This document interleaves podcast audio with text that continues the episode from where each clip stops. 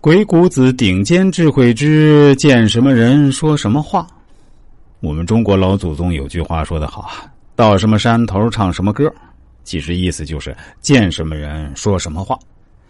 还有句话叫见人说人话，见鬼说鬼话，还说的好像有点难听，但是啊，这句话的道理还是有的。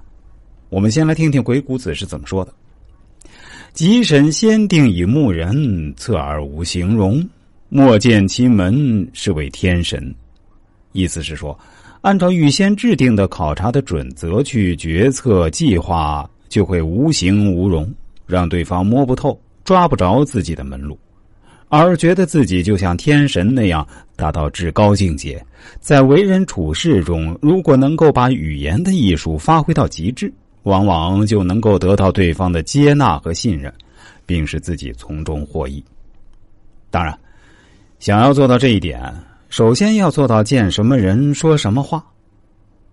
我们必须先知己知彼，对不同的人说不同的话，随机应变，才能事事顺遂。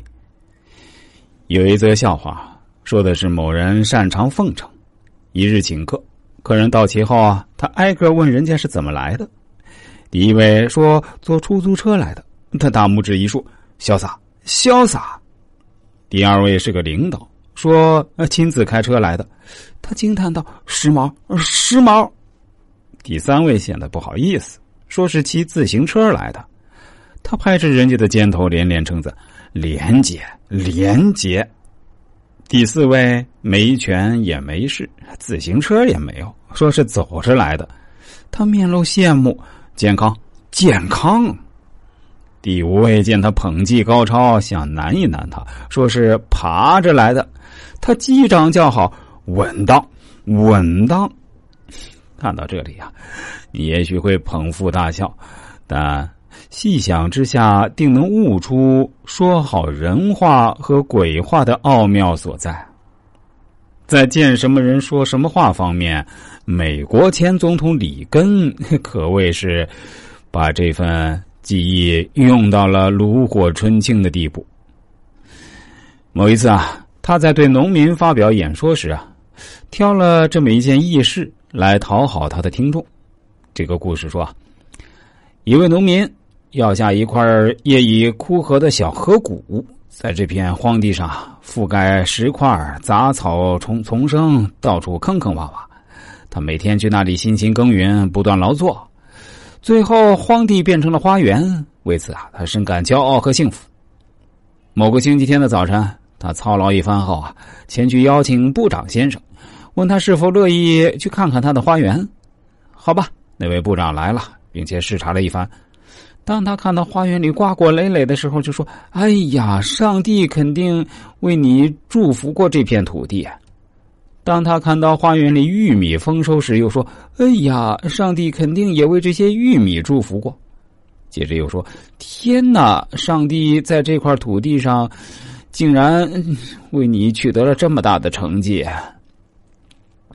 这位农民禁不住说：“尊敬的先生，真希望您能看到上帝独自管理这片土地时，他是什么模样。”为了迎合选民对政客的不信任思想，里根幽默的暗示了政府官员们天生愚蠢的无可救药。此外，对正在访问的特定地区加以奉承，也是里根的一大特色。正如总统的一位幽默顾问解释的那样，幽默的主要价值之一就是让听众明白你是谁，他们住在哪儿。